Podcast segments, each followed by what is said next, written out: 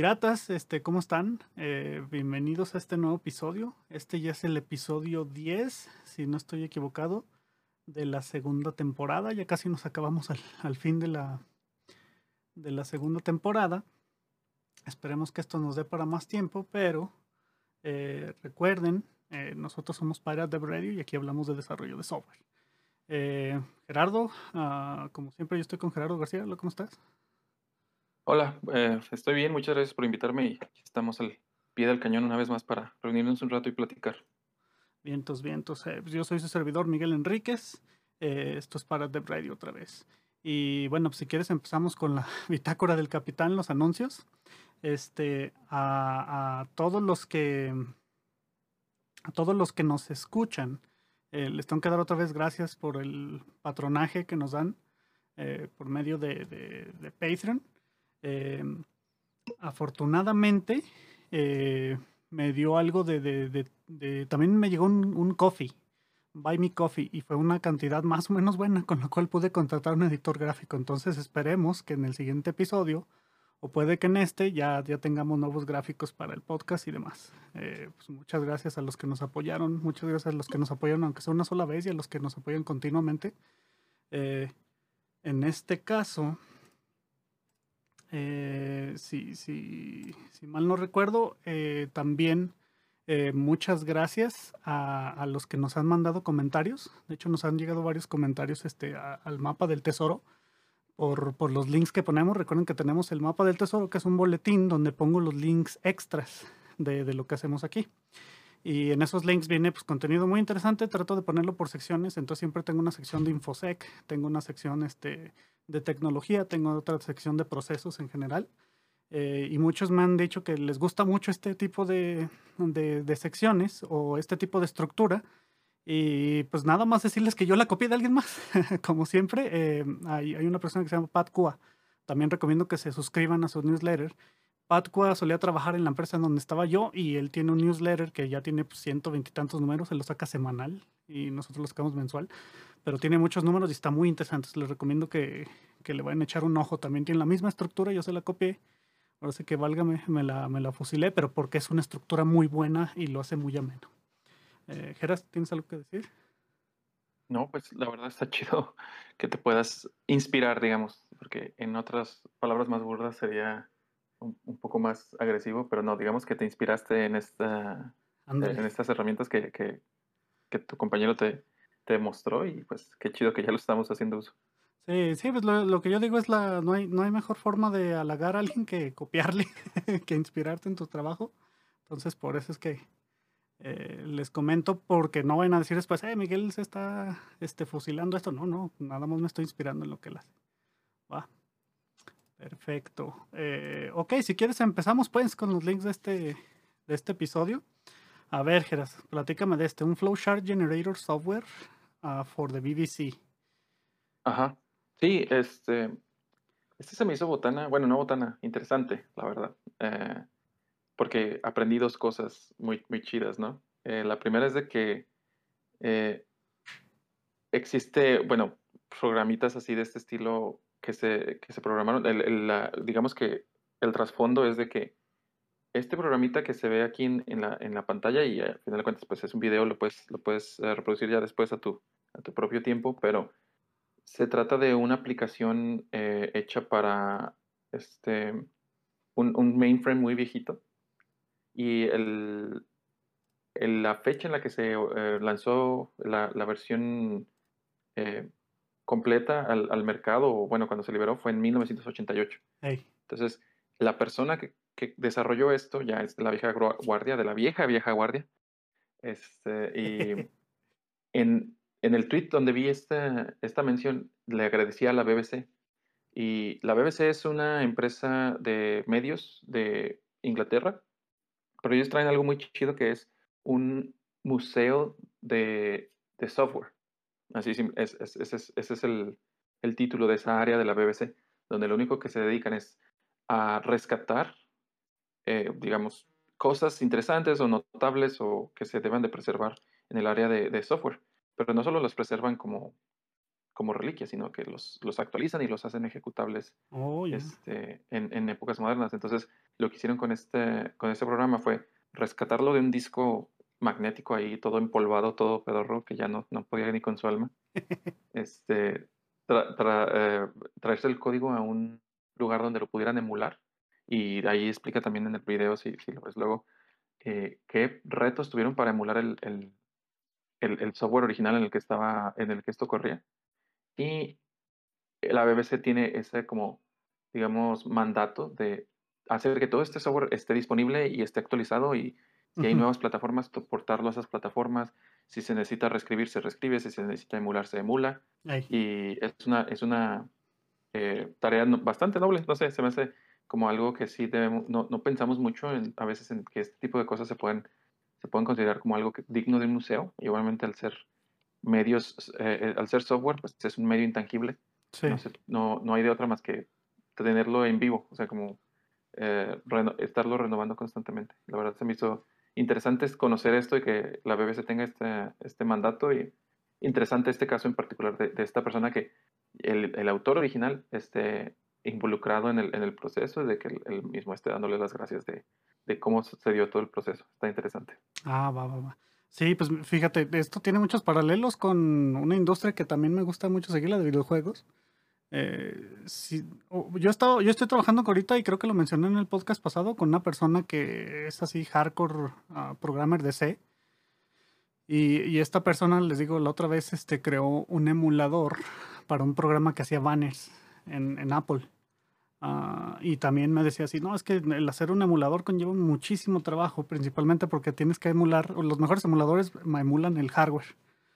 Entonces, por ejemplo, en este me imagino que tuvieron que hacer algo similar, emular el hardware que había en esos ratos y luego este, básicamente portar el software o, tenerlo lo más fidedigno posible para ponerlo. Entonces, además es interesante y, está chido, o sea, estoy viendo los diagramas y está muy bien cómo los genera y para ese tiempo, pues la verdad es que sí, sí alivianaba. Me imagino que imprimieron varios de estos y los hacían para circuitos. Siempre he visto un montón de diagramas así para, eh, por ejemplo, cuando compro eh, ¿cómo se les llama? Sensores. Siempre te dan un diagrama como este para, para programar el sensor.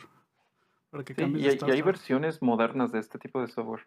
La verdad, esto fue como muy visionario en su tiempo. Y me imagino que en su momento le salvó miles de horas de, de, talacha a, a, muchas personas.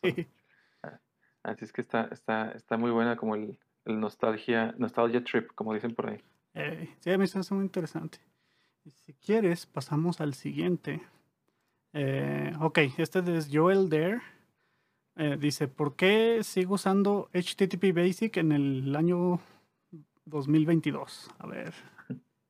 Sí, este también se me hizo bueno porque es como, está chiquito el artículo, de hecho son como 10 párrafos al mucho. Y dice, este, ¿alguna vez te has encontrado con esta, con esta pantallita cuando interactúas con algún sitio? Ah, pues es el HTTP Basic, es como una, una forma de manejar autenticación dentro del protocolo HTTP y es nativo. Sí.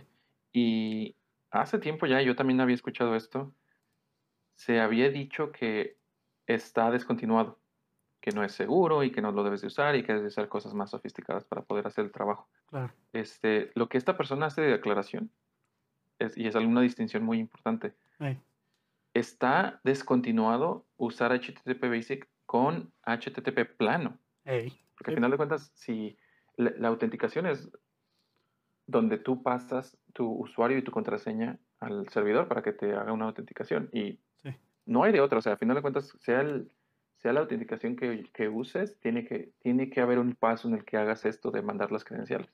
Entonces, esa es la parte que estaba muy insegura. Si usas HTTP Basic con HTTP plano, porque el, la información se manda en texto plano y cualquiera que esté eh, escuchando en la red, pues te puede dar, meter un gol. Pero antes, o todavía estamos hablando de hace unos 5 o 10 años, un gran porcentaje de la web estaba sobre HTTP plano. Eran pocos los sitios que te ofrecían HTTPS eh, por default.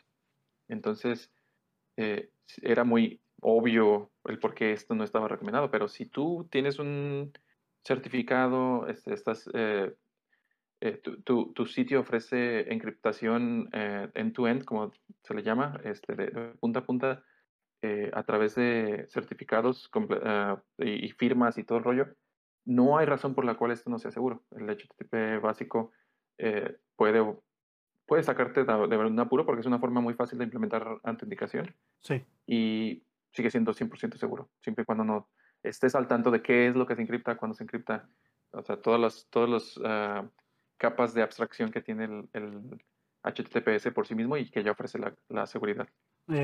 sí, no, pues hasta el día de hoy yo sigo implementando cosas así. Eh, ahorita en la chamba, precisamente, eh, estoy ahorita implementando flujos con JWT, con JSON Web Token. Y a nosotros se nos hizo botana, bueno, a mí se me hizo botana que estamos con la otra compañía que estamos haciendo las integraciones y nos dio un API y decía, bueno, pues aquí pueden, en el API pueden registrar un endpoint para que nosotros los llamemos así como un, un webhook. Y decía, no, pues le puedes meter a, autenticación este, con JWT también, pero nos tienes que decir dónde están tus llaves y para hacerlas que sean válidas y demás. Y dice, o la alternativa para los ambientes bajos, me dijo, le recomendamos que usen HTTP Basic. Y ahí mandaban así un password cifrado, pero pues de todos es Basic. No más que eso sí, ellos te dicen que si no llega por HTTPS, te van a rebotar la. te van a hacer un redirect, pues, al HTTPS. Entonces, esa es la, idea. O sea, HTTPS ya de sí es seguro, lo suficientemente seguro como para mandar, por ejemplo, tu tarjeta de crédito, ¿verdad? Porque pues eso es lo que pasa cuando vas y compras en sitios. Mandas tus datos por HTTPS y pues no, realmente no es que estén cifrados tus datos. Simple y sencillamente los estás mandando en un canal cifrado. Entonces es, importante notar eso. Sí, sí, eh, como que luego nos metemos en demasiadas como capas de abstracción a veces.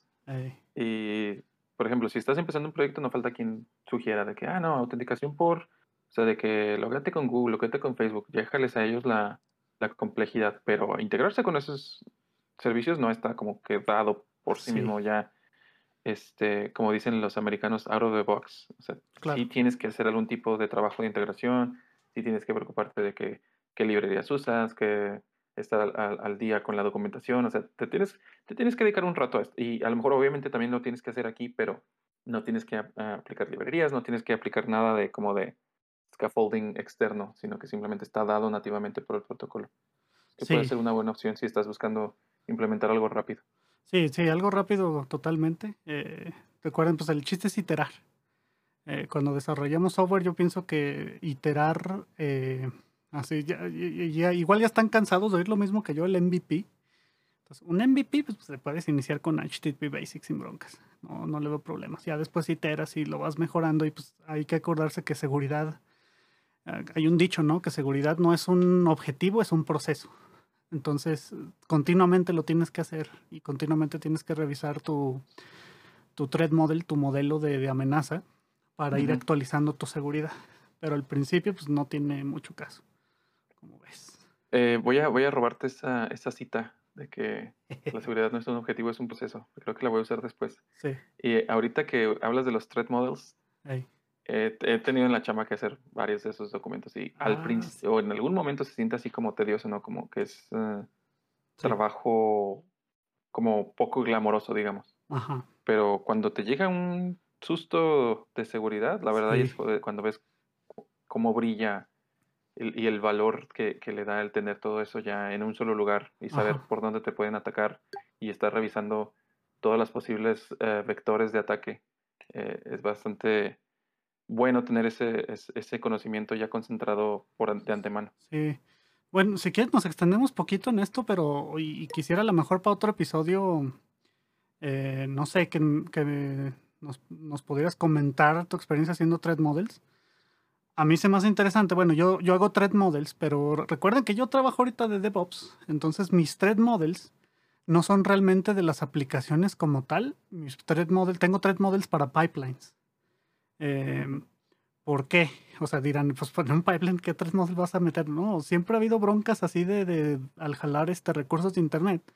Desde imágenes de Docker hasta, por ejemplo, íbamos a hablar de eso, pero ya lo quitamos ahorita por, por cuestiones de espacio. Pero, por ejemplo, ahorita que hicieron la protesta de, de Ucrania, eh, modificaron un paquete de NPM bastante este, jugoso, digamos, y entonces yo tuve que hacer un thread model hace un año, más o menos, hace año y medio, de, cómo evitar que ese tipo de cosas nos pasaran en nuestros pipelines, eh, nuestras líneas de ensamblaje de, nuestras aplicaciones.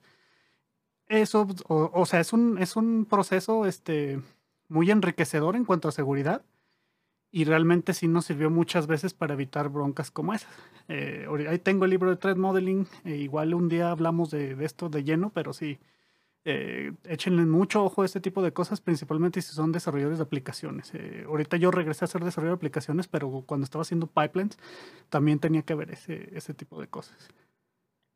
Eh, sí, sí, sí siento que podríamos hablar bastante de este tema. Tengo mis, mis cosas que aportar. Así como de este resumen de, de, un minuto, te podría decir que como tengo un empleador muy grande, muy eh, como que es, es, un, es un, la plantilla de ingeniería es enorme, entonces ya hay soluciones para todos, para todas las cosas. Y mucho de lo de Threat Model que hacemos es nada más como un checklist, como de asegúrate que estés usando tal herramienta, asegúrate que estés mandando tal dato, asegúrate que así. y ah, ellos tienen como formas de, ya teniendo esos, esos uh, digamos, barandillas, ya pueden hacer un, un, un, puente hacia lo que estés haciendo, monitorear, este, checar entradas y salidas, hacer muchas cosas. La otra cosa que hago mucho es como eh, hacer, tener la seguridad de que ciertos datos, los, la clasificación de datos es lo, es lo más, probablemente una de las cosas más importantes que hago. Primero tengo que clasificar el dato que estoy manejando, qué tipo de dato es, quién tiene visibilidad y en base a eso tengo que poner más o menos este detalle en, en, en, quién, y cuándo y cómo tienen acceso a ese. Por ejemplo, si es un dato que yo declaro interno pero no crítico, pues sí, no, no me importa quiénes son los que llaman mi, a, mi, a mi punto, a a mi interfaz. Simplemente puedo estar seguro de que ah, siempre y cuando sea interno, no hay problema y, yo, yo puedo ofrecer esos datos abiertamente dentro de mi, de mi red interna. Pero si es crítico, tengo que tener una lista vetada de quiénes son los que lo llaman y a quién le estoy dando acceso a esos datos. Entonces esa, esa parte se me, también se me hace muy, muy jugosa y muy... Tiene mucha carnita, digamos, para... Eh, ya después, cuando se vienen los, las broncas, ahí, ahí te cuelgas. sí. Sí, ya, ya nada más para terminar de mi lado, eh, de las posiciones ahorita mejor pagadas son todas las de Infosec. Ah, creo que hasta mejor pagadas que las de DevOps y las de Data Science. ¿Por qué? Porque en todos lados ocupamos Infosec. a lo mejor cuando empiezas tu empresa no, no, ocupas una área de DevOps, un área de, de, Release Engineering, Platform Engineering, lo que sea, pero Infosec siempre lo ocupas desde el principio. Entonces, échenle un ojo a eso. Sí, creo que, creo que es también debido a que digamos, hace 20 años, ¿qué parte, qué porcentaje de tu vida eh, o de tus interacciones en la vida diaria estaban en Internet? La verdad, los, los, suertudos llegaban al 10%, pero ahorita más y más, 30, 40, 50% de tu vida día a día tiene que ver con servicios de Internet. Entonces, conforme, eh, creo que es una buena homologación de ese porcentaje de personas se dedicaban a InfoSec en, en, en aquellas edades más como del viejo oeste ahorita ya el 30-40% de la fuerza laboral en software tiene que tocar algún aspecto de, seguridad. Y creo que mientras más nos metamos en la vida digital, más ahí va a incrementar ese porcentaje. Vientos, vientos.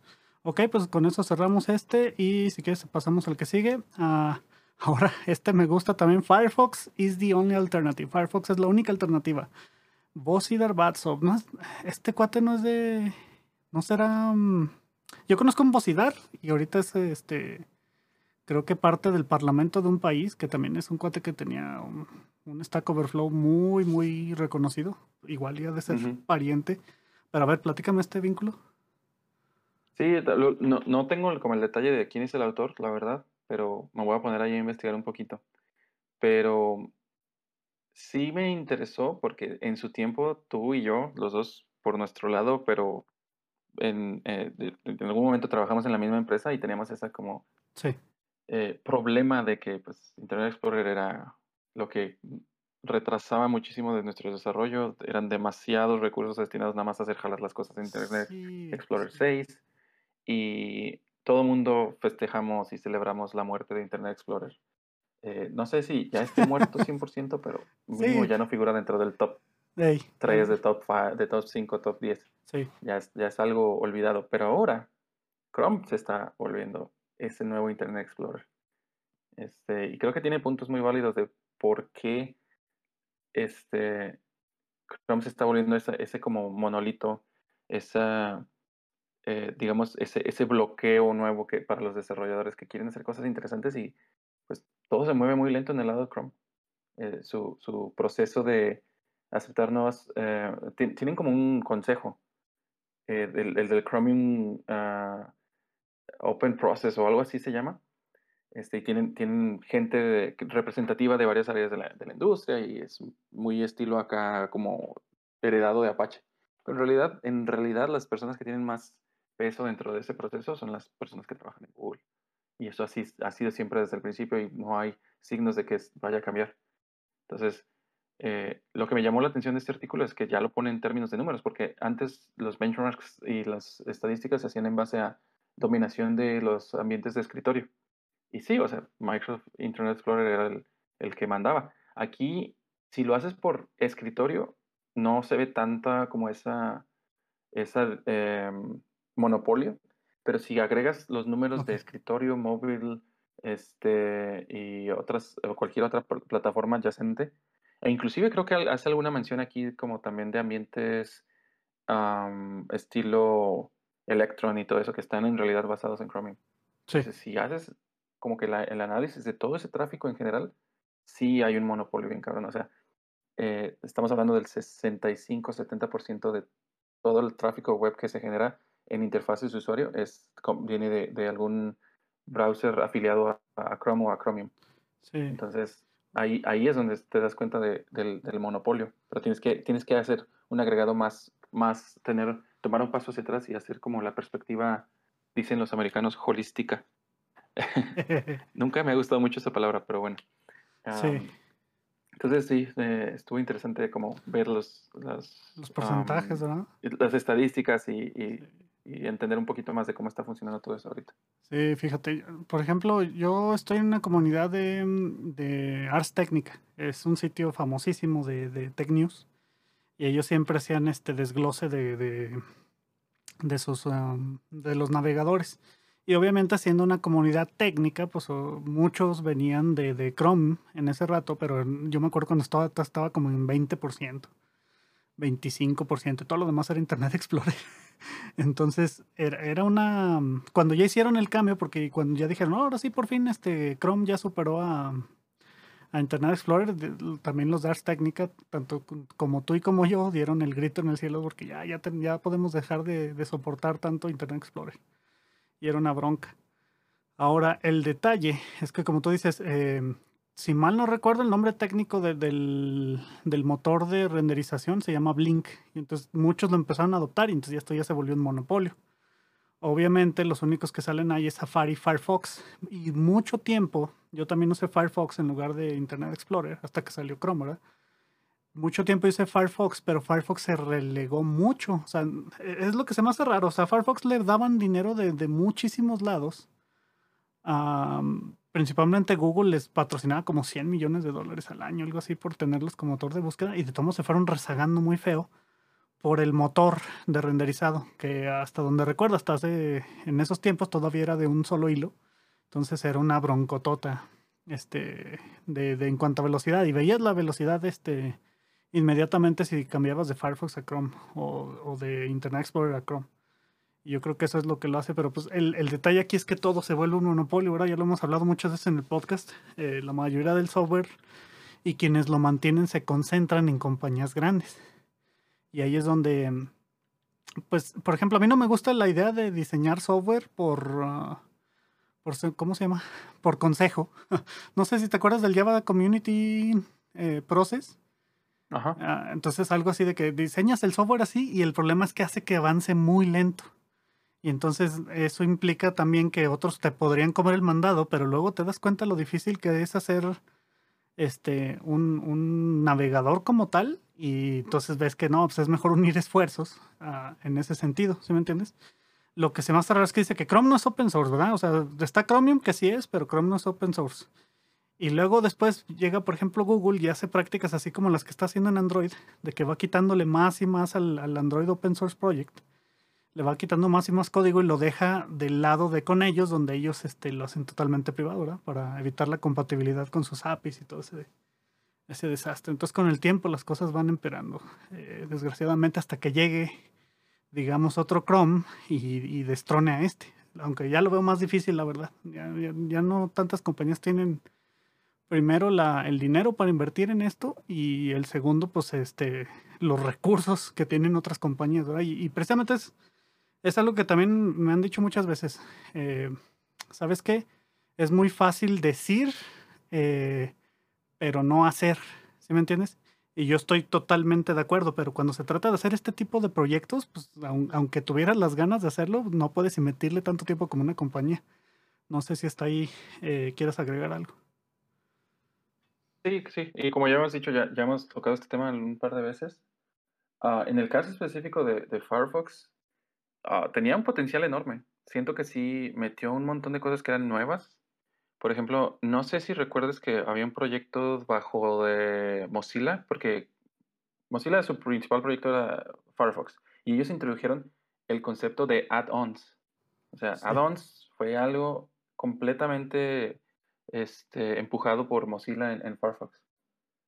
Y luego volvieron a duplicar ese eh, como concepto o ese, framework, esa forma de, de, trabajar en un reproductor de audio que se llamaba Songbird.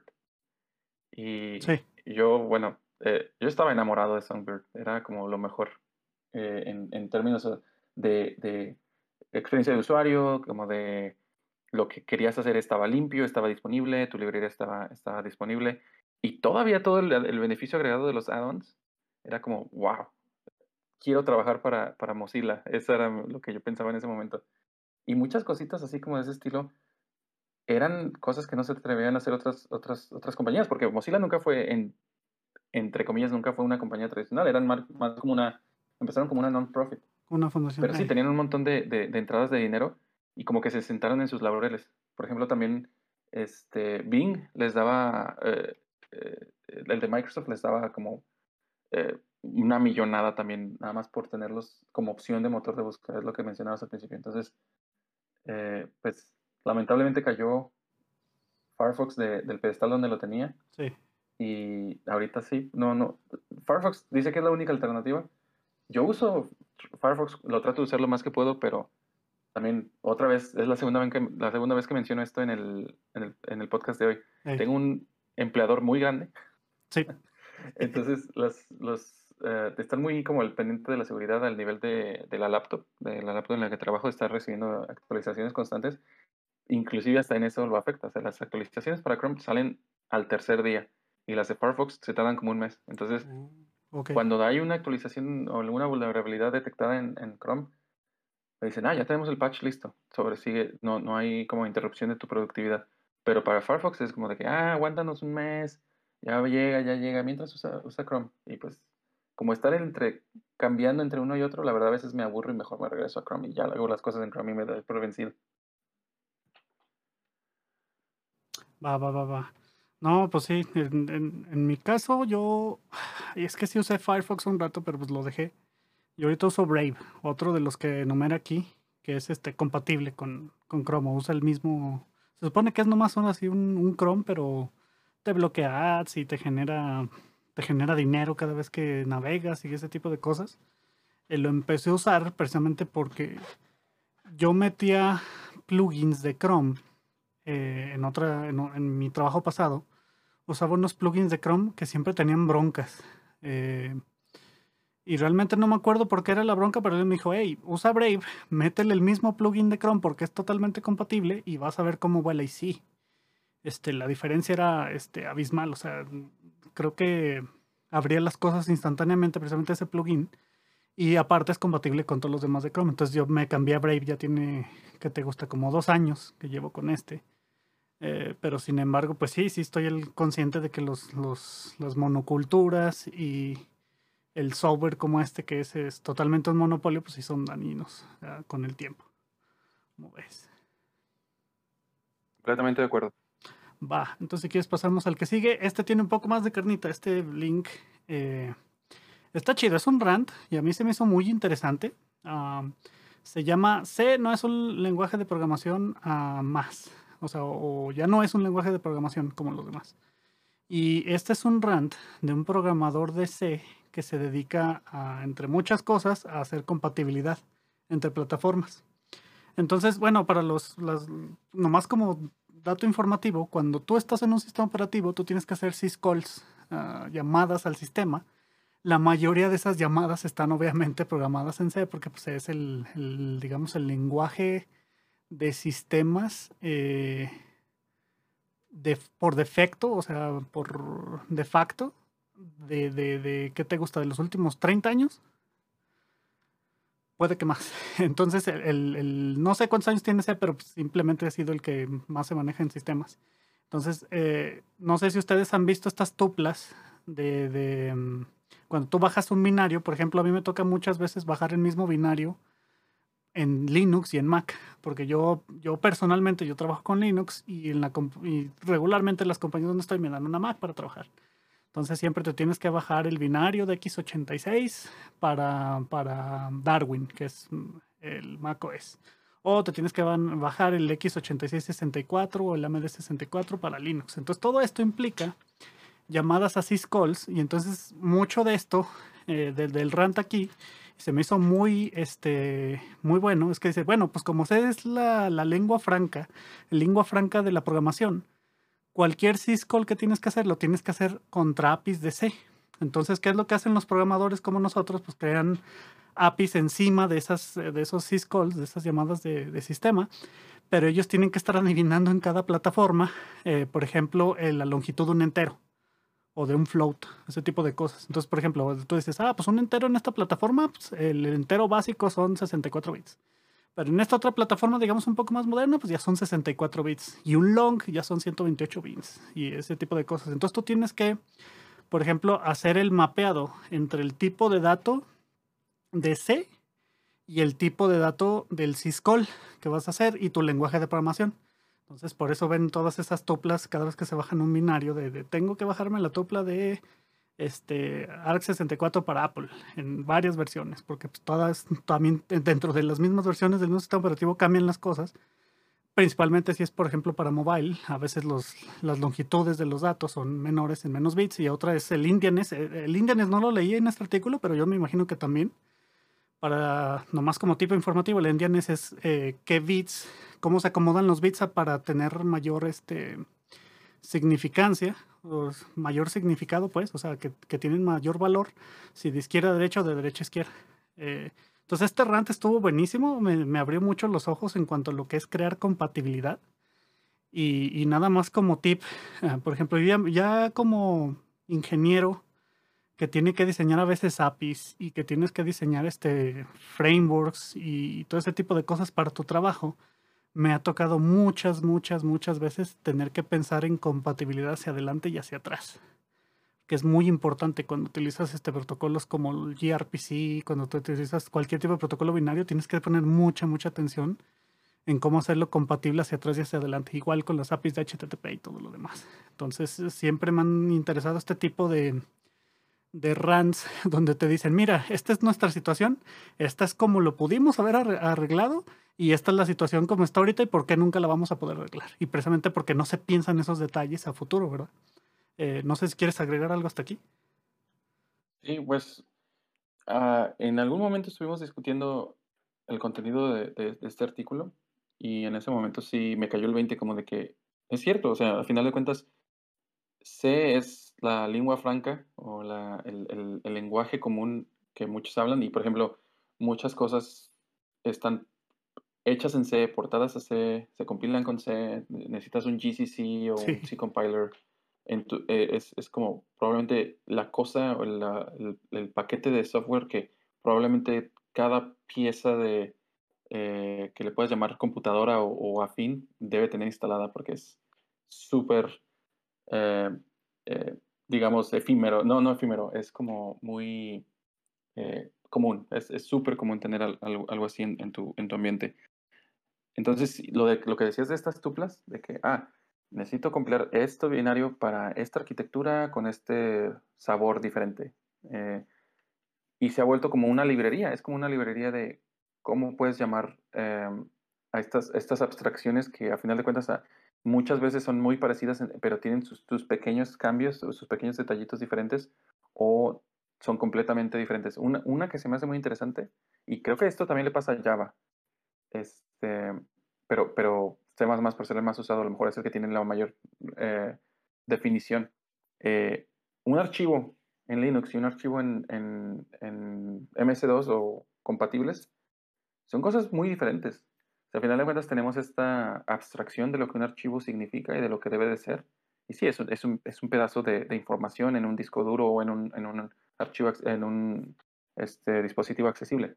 Pero los, por ejemplo, los metadatos que acompañan al archivo son diferentes y cómo se guardan esos metadatos son diferentes en, en Windows y en, en, Linux. A final de cuentas, un archivo en Windows para hacer eh, de sistema o para ser escondido, lo tienes que entrar y marcar esos em, como, digamos, banderitas que tiene de que, ah, hacerlo escondido, hacerlo este, parte del sistema, hacerlo este, que no se pueda borrar, cosas así. Esas son como banderitas extra. Y, y es, es, un sistema completamente aparte del, del, sistema de archivos, es como, como, como información extra. Y en Linux no. En Linux hay un sistema más sofisticado para decir, este, voy a asignarle permisos, los permisos son de escritura, de lectura, de ejecución. O sea, eso es mucho más sofisticado. Pero entonces estas dos abstracciones no son 100% compatibles. ¿Y qué es lo que hacen los, los uh, ambientes de desarrollo? Tienen que tener una copia de cómo acceder a un archivo con, con Linux, una cómo accederlo con, con Windows, una cómo accederla con eh, Darwin, una, así, todas las pequeñas diferencias y de sabores. Y tratan de abstraer todo dentro del mismo modelo.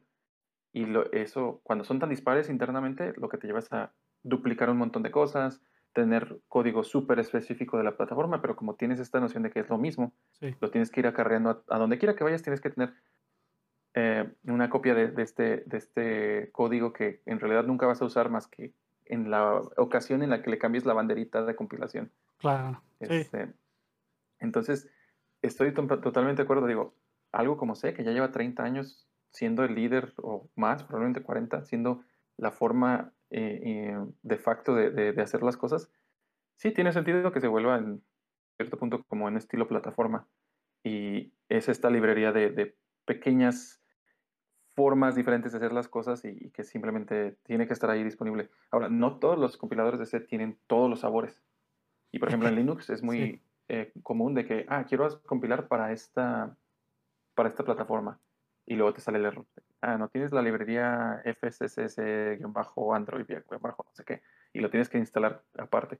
Pero luego también se, se, vuelve su propio infierno de dependencias. Está, está bastante interesante. Eh, como, como hasta ese nivel de compiladores hay, hay, hay eh, eh, infiernos de dependencias. No sé cómo se traduce eso mejor en español. El, infierno de dependencias, sí, pues es, es eso, es un infierno en el que caes por tener dependencias y llamar a terceros, pues, pues como tú dices, es que así se construye el software. O sea, todo el software son abstracciones encima de, de cosas que no están bien definidas. Eh, y así hay muchísimos ejemplos de eso. Por ejemplo, mi ejemplo reciente que me ha tocado, por ejemplo, el Docker Shim de, de, Kubernetes. O sea, es una abstracción encima de otra cosa que no quisieron hacer o no le hicieron bien hecha. Y luego ya que la estandarizaron, pues de tomos tienes que tener compatibilidad hacia atrás. No más que ellos son más agresivos en cuanto a... ya, ya, no decimos deprecations, ah, decimos ah, en cuanto a cosas que se vuelven obsoletas. Ellos sí tienen así de que no, pues cada tantos este, liberaciones de Kubernetes no nomás vamos a, obsoletizar esto, también lo vamos a eliminar. Y, pues está bien, o sea, porque es muy agresivo, pero con cosas que tú dependes, como hacía muy, muy bajo nivel, como sé, y ya chequé el dato, son 50 años, ¿eh? Tiene 50 años. Entonces imagínate todo lo que tienes que hacer para que sea compatible hacia atrás, o sea, para que el software funcione y volvemos a lo que estábamos hablando al principio. Tienes que crear así este, emulaciones, virtualizaciones y todo este tipo de cosas para que funcione con C. Ah, fíjate que aquí quiero hacer un contrapunto porque creo que estamos hablando de dos cosas relacionadas en el, en el link anterior y en este. Sí. En el link anterior decíamos que, o bueno, tú comentabas de que no te gusta cuando los eh, desarrollos de plataformas abiertas se dan por comité, porque toman demasiado tiempo. Sí. Entonces, y muchas de las veces esos comités se esfuerzan en tener esas compatibilidades y luego empiezan a hacer un montón de cosas eh, súper, no sé, como que tratan de hacer de que sus, sus herramientas sean como eh, navajas suizas. Creo que esa era la abstracción que habíamos usado en algún momento. Sí, sí. Pero entonces de ahí, que, ¿cuáles son las alternativas? O sea, tu proceso abierto o se hace súper opinionado este, y, solo hay una forma de hacer las cosas y solamente vas a hacer un mínimo esfuerzo de, de, hacer esas como compatibilidades. Eh, y entonces la comunidad tienes que estar al, tiro, o sea, cosa que se libera, cosa que, que, tienes que actualizar o te quedas atrás. Entonces, ese es, ese es un, ese, es, cree, y, la otra es, es la, la, forma Java de hacer las cosas, donde la compatibilidad hacia atrás es, es rey. Y tienes que siempre tener eso en cuenta y te va a tomar años liberar algo. Sí. Ah, pero tener esas forma de hacer las cosas súper opinionada también te va a llevar mucho tiempo en hacerlo, porque claro. primero tienes que hacer como que cualquier cosa que hagas la tienes que medir milimétricamente. Y es mucho como el, proceso de plataforma abierta que tiene Go. al ah, final de cuentas, ellos siempre dicen, nosotros no queremos romper la compatibilidad, pero para romper la compatibilidad lo menos posible, lo que vamos a hacer es liberar la menor cantidad de cambios que, podamos. Y para liberar esa cantidad de cambios mínima, tenemos que hacer investigaciones, pruebas de concepto. Este, cualquier cambio va a tener que ser ah, eh, verificado y triple verificado por nosotros y nosotros hasta ese momento lo vamos a probar. Entonces, siento que no hay como algo que te permita, o sea, si te vas para un lado o si te vas para el otro, el, el resultado es procesos lentos. Claro, sí, sí, sí, sí. ¿Sabes qué? Te voy a tomar ahí la palabra para irnos al siguiente link, porque precisamente íbamos a hablar de, de comités. Entonces, aquí en, el siguiente link vamos a hablar de, JavaScript y cómo es que hay una propuesta de meterle tipos, o al menos una sintaxis para tipado. Eh, así como tú lo dices, mira, pues, yo recuerdo mucho el Java Community Process porque era pues lo que más seguía en ese tiempo y tomaba muchísimo tiempo el, por ejemplo, tener genéricos. me acuerdo que el salto genéricos fue un salto tote. Eh, estábamos en la universidad, si mal no recuerdo, y fíjate, ya llevamos, ¿qué te gusta? Más de 11 años de eso. Estábamos en la universidad y apenas estaban metiéndole genéricos al lenguaje y el lenguaje ya tenía un rato. Pero por ejemplo aquí JavaScript, eh, y, y, es una discusión este, medio colorada que también ya hemos tenido antes, pero yo quiero revisitarlo. Porque, por ejemplo, siempre, yo, al menos por a, mi, ¿cómo te diré? A mi opinión y a lo que he observado, los programadores más experimentados suelen eh, preferir eh, sistemas de tipos más estrictos. Ahora, la otra vez en Twitter yo puse más o menos eso, un, un rant similar, eh, y creo que fue con ah, Héctor de León, otro cuate que también tiene un, un, un, canal bastante popular de C Sharp y demás cosas. Entonces yo decía, no, pues sabes qué tiene, yo entiendo que tiene mucho que ver la persona, pero un programador experimentado prefiere esas herramientas precisamente porque evitan que tenga ciertas clases de errores completos. Y ya creo que lo hablamos en el podcast en, un episodio que hablamos de puro tipado y de programación funcional. Pero mi punto es que ese tipo de cosas otra vez toman mucho tiempo en diseñarse bien. Y yo creo que varios de los errores garrafales que hemos tenido en nuestra industria han sido precisamente porque, bueno, alguien lo hizo la primera vez y lo hizo, pues, este, ¿cómo te diría? Ahí se va o, solo. Y luego ya después se popularizó el software que estamos usando, como en este caso C, y luego ya empezaron a ver así como que, no, tenemos que hacer un comité porque la comunidad es muy grande y no queremos romper el software hacia atrás, ¿me entiendes? Igual que con Java, igual me imagino que le pasó a C, estoy seguro que le está pasando ahorita JavaScript, porque pues, precisamente en este link les decía, ya le quieren meter tipado, y mucha gente de la comunidad este, está preocupada por, por si meterle el tipado o no, si va a seguir siendo JavaScript, eh, si va a seguir siendo un lenguaje sencillo, así como tú haces la analogía con Go. Fíjate que esa analogía me gusta porque hace poquito yo estaba entrevistando a un programador eh, que él trabaja en, en, un framework muy popular de, de Java y, y, lo que él decía es que, ah, oye, ¿a ti cómo se te hizo el salto de Java a Go o de JavaScript a Go? Porque ahorita en la compañía donde estoy también estamos haciendo puro lambdas con Go. Eh, toda nuestra infraestructura está en Go y usamos poquitito de Terraform, de HCL.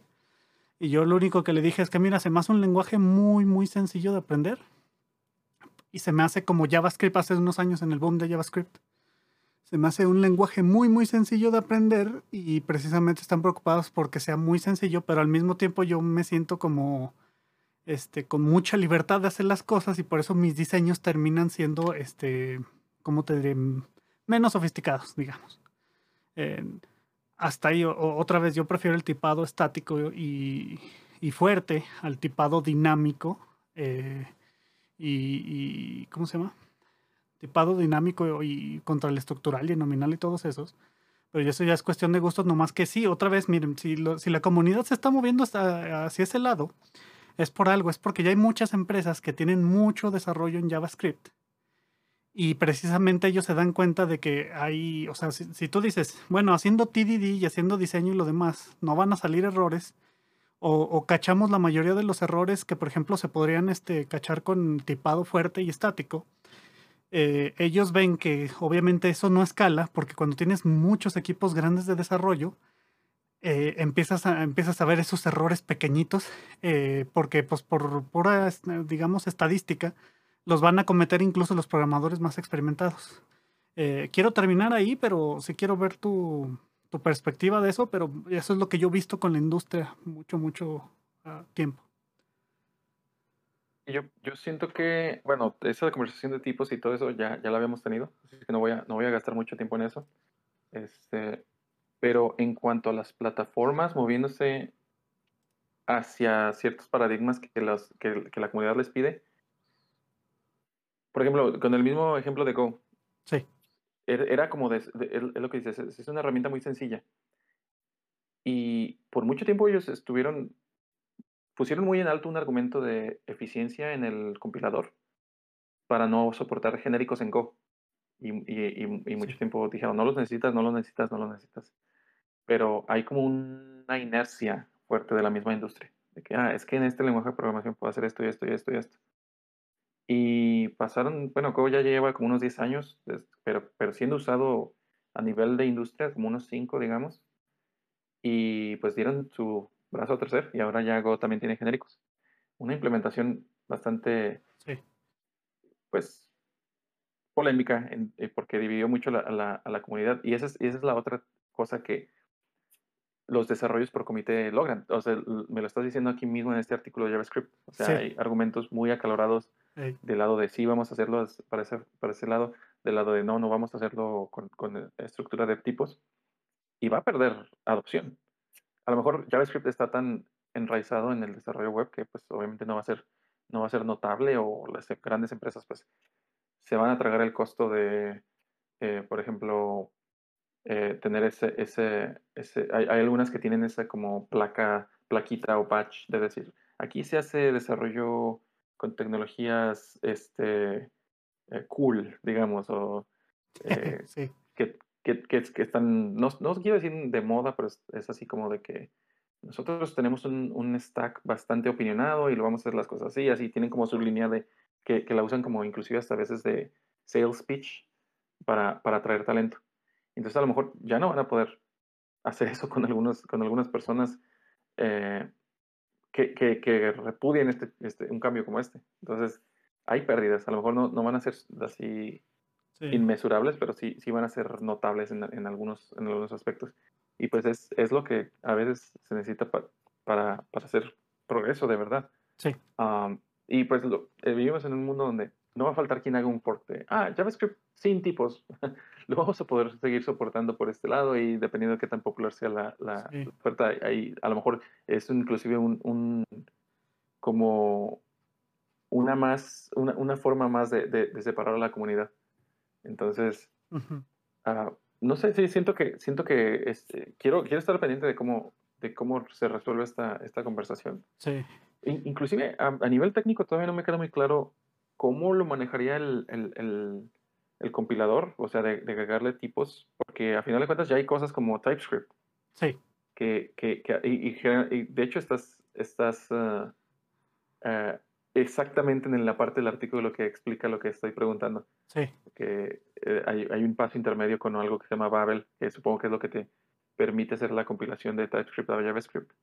Y los nuevos compiladores de JavaScript no tendrían que usar ese paso porque simplemente JavaScript sabría cómo generar tipos en tiempo de compilación y eh, de alguna forma en tiempo de ejecución, ya que los, browsers estarían al tanto de los tipos también. Esa es, esa es la parte que probablemente voy a estudiar un poco más a, detalle porque sí me gustaría comprenderla un poco mejor. Sí, fíjate, y es gracioso porque tú dices, bueno, es que en Go no querían meter genéricos para mantener el compilador este, más simple. Y aquí tú estás viendo en el proposal, en, en la propuesta, estás viendo que si meten tipos también se hace más simple. Todo el, por ejemplo, ahorita los que saben de, de, JavaScript no me dejarán mentir, pero ahorita tenemos muchísimo tooling que depende de Babel para hacer transpilaciones. Entonces tienes que hacer mucha transpilación a JavaScript y ya JavaScript ya se convirtió, fíjate, y regresando a lo de C, ya JavaScript ya se convirtió en el protocolo de, de los navegadores. ¿Sí me entiendes? Ya, ya no es tanto el lenguaje, ya es el, protocolo. Y yéndonos otra vez también a la, parte de cómo diseñar software, eh, tienes que tener compatibilidad hacia atrás con todo el tooling posible y eso implica que, eh, por ejemplo, yo veo que esta, este, esta propuesta va a ser lo mismo que TypeScript, así como tú lo dices, nomás va a tratar de agregar este tipado incremental. Creo que ese es el término correcto. Entonces el tipado realmente no te en tiempo de ejecución no va a importar. Lo vas a tener que hacer en tiempo de, compilación o en tiempo de, de, ¿cómo te diré? De edición. al menos aquí se está viendo, porque recuerden que JavaScript no hay tiempo de compilación, ¿verdad? O sea, el, browser, el, navegador lo va a compilar, pero realmente no, no está compilado como tal. Y, eso es exactamente lo que también le pasó a Java este, con los genéricos. Por eso tenemos el type erasure, el borrado de, de tipados. Eh, cosa que no hicieron en C porque C aprendió de los errores que en C Sharp tenía, aprendió de los errores que tuvo Java. Entonces, si te fijas, es así como que un montón, creo que todo este podcast ha tratado de errores a la hora de diseñar algo, que luego los terminamos pagando eh, con creces, haciendo abstracciones encima de eso. Eh, y, esas abstracciones, a fin de cuentas, no sirven de nada porque seguimos teniendo un cochinero por debajo de todo. me, gusta, me gusta la moraleja de la historia. Sí, o sea, este, Dime. antes de que se me vaya el, el, lo, que, estaba, lo, que, estaba, pensando, es en, en, el, en el artículo y viendo así como en diagrama, porque yo soy muy visual, entonces ya viéndolo en diagrama, lo primero que me salta a la vista es lo las, las primeras herramientas que van a salir bailando son todos los frameworks de testing. Sí. Porque como es un lenguaje dinámico y Ruby on Rails sufría mucho de esto, hay una forma de hacer testing muy sucia que se llama monkey patching, que ya también lo, hemos hablado en algún momento. Sí.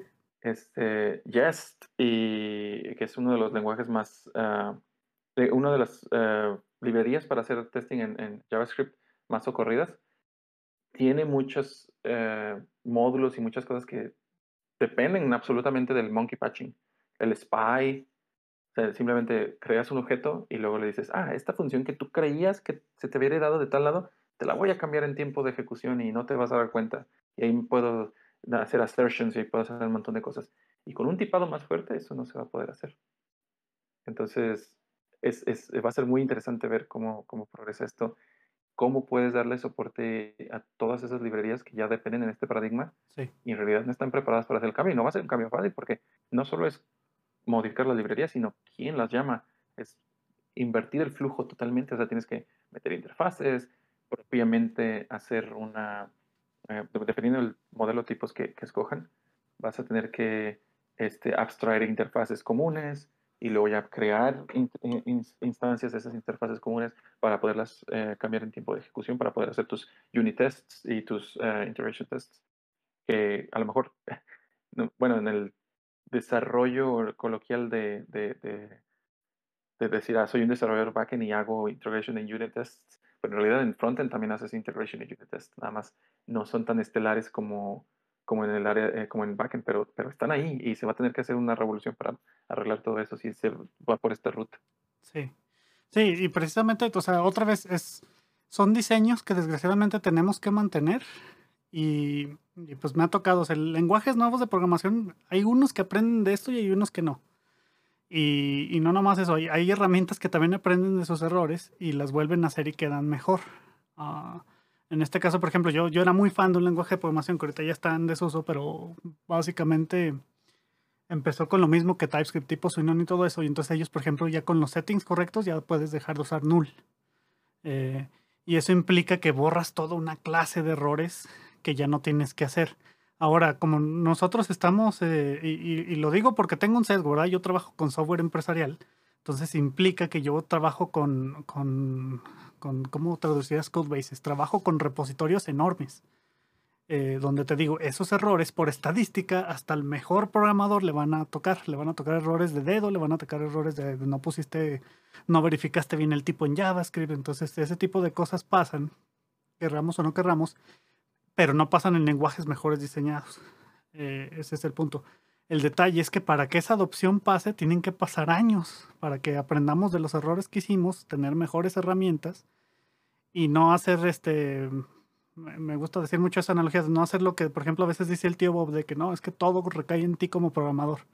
O sea, sí, tú como programador, tú puedes, este, tienes que encargarte de todo, ¿verdad? Y, obviamente te tienes que encargar de verificar lo que te están pasando, tienes que encargarte de verificar que el tipo es correcto, tienes que verificar que puedes hacer la operación que quieres hacer, pero si puedes descargarte todo eso, todo eso de la mente con mejores herramientas, pues qué mejor, ¿verdad? Claro, o sea, es el que está en contra de un argumento como ese, por ejemplo, que alguien llegue y te diga, no, es que null es bueno porque yo tengo que pensar todo eso como desarrollador. Es, si extiendes esa lógica, entonces esa persona está en contra también de los recolectores de basura. Ah, o sea, no veo un ambiente empresarial o de productivo donde cada vez que tengas que hacer algo te tengas que preocupar de tu propia recolección de basura, que por muy buena que la hagas, va a ser subpar eh, sí. Eh, si, si, implementas algo que, que, ya está usado, siendo usado por la industria.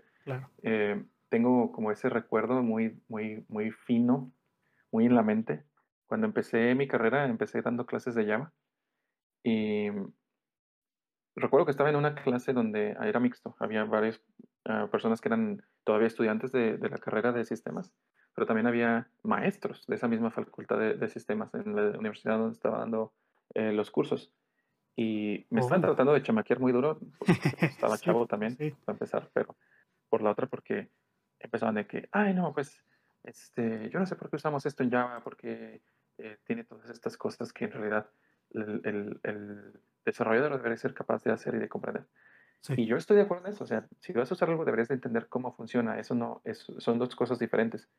Pero una vez que entiendes cómo funciona, deberías de ser capaz de aplicar la herramienta para poder eh, ser productivo. Que al final de cuentas, eh, un ingeniero en sistemas, pues sí, o sea, tienes que tener una dimensión de cómo se hacen las cosas y hacerlas tú mismo si se necesita, pero al final de cuentas se te paga para solucionar problemas. Mientras más eh, práctico se hace en la resolución de problemas, más, más avanzas, más eh, valor le das al, lugar donde estés trabajando, en donde sea. Sí. Entonces, yo le, yo le argumentaba a ese docente, decía, estoy seguro de que si nos ponemos ahorita a hacer un, un compilador o un recolector de basura, un multiplexador de señales a nivel de red, va a ser altamente educativo, no me queda duda, pero este curso, y era la certificación de Java, está más enfocado a la productividad de, todo el aspecto, a entender las herramientas, cómo funcionan, pero aplicarlas también. Ah, claro. Entonces, este, tengo todavía ese recuerdo muy, muy sí, Sí, me imagino, o sea, eh, estuve alguna vez en una situación similar, eh, donde había un grupo mixto de colegas, eh, o sea, y no quiero decir nombres, pero eran acá colegas acá de la comunidad de, de, programadores de México. Y o sea, yo entiendo, hay muchos colegas que son mucho, muy eh, inteligentes. Y si tú les das un curso de arquitectura de microservicios, pues ellos van a decir, ah, esto ya lo vi, esto ya lo sé, en los ochentas ya teníamos este tipo de cosas, etcétera, etcétera, etcétera. Y otra vez mm, yo me estaba enfocando a productividad, eh, porque yo trabajaba en parte de Productivity Engineering, ingeniería de productividad precisamente. Y yo les decía, sí, o sea, sí, yo estoy de acuerdo en que esto ya existía, no hay nada nuevo bajo el sol, al menos en nuestra carrera. Pero lo que sí tienen que entender es que este tipo de herramientas nos hacen más productivos, más productivos y con el tiempo. O sea, yo no me imagino alguien esté haciendo lo que hacemos ahorita en JavaScript, eh, con React y a lo mejor un framework así, haciéndolo antes que no existían este tipo de cosas. O sea, no eras tan productivo, aunque supieras muchos conceptos. Lo mismo pasa con los lenguajes de programación. Incluso las compañías grandes se dan cuenta de esto. ¿Por qué creen que existe TypeScript? Es porque Microsoft se dio cuenta que había muchos errores en cuanto a tipado con JavaScript. ¿Por qué existe el, hack, el de, el de Facebook? Ah, pues porque se daban cuenta que tenían muchos problemas con errores de dedo y de tipos, pero en PHP. ¿Sí me entiendes? Entonces yo, yo lo único que veo es ese trend, ese, ¿cómo te diré? ¿Cómo traducirías trend? Es... Eh, Yo lo ah, ¿Tendencia? Sí, exactamente. Yo veo esa tendencia en que siempre nos pasa lo mismo. Siempre usamos algo este, simple, pero no tan elegante para hacer las cosas y luego nos tenemos, o sea, nos damos de balazos aquí, escopetazos en el pie y luego tenemos que mejorarlo en la siguiente iteración, pero ponerlo arriba de él. ¿Sí me entiendes? O sea, igual PHP con Hack, eh, JavaScript con, type, con TypeScript siempre tenemos que hacer lo mismo. Y otra vez, o sea, y, es algo que me he dado cuenta con muchos años de experiencia, es que el software es colaborativo. Y decimos, ah, bueno, pues JavaScript me sirve para proyectos pequeñitos, a lo mejor para microservicios. Y yo creo que esa es una buena tendencia que hacemos los servicios ya más pequeños, de tal manera de que un lenguaje ya no es, ya no, ya no es un factor, ¿sí me entiendes? ya no es un factor tan importante como, por ejemplo, el TDD o el diseño ese tipo de cosas, pero sin embargo en, en, repositorios grandes, en software empresarial grande y precisamente cuando diseñas APIs y cuando diseñas frameworks, si tienes que escoger un lenguaje y si tienes que preocuparte por la retrocompatibilidad y todo ese tipo de cosas que un sistema de tipos te da una gran ventaja uh, sobre ellos. Eh, y hasta aquí le voy a parar porque igual me, me, podría seguir más con más ejemplos, pero creo que en nuestra industria lo hemos visto durante años y años y años al menos yo en los 10 años que llevo de experiencia, más todos los años de experiencia que tienen mis mentores y que me han platicado ejemplos similares, yo veo que pasa lo mismo siempre. Este, yo, bueno, antes de que empecemos a cerrar, nada más voy a como dar como dos o tres pasos hacia atrás, antes de que se me olvide también ese, ese hilo de que, estaba, que estaba pensando. Este, tengo una opinión controversial este, voy a explicar por qué es controversial. El, lo que ponías aquí de lenguaje sin null. Y cuando entró TypeScript, yo por fin entendí cuál, o sea, bueno, me cayó el 20 fehacientemente cuál es la diferencia entre null y undefined para JavaScript. Sí.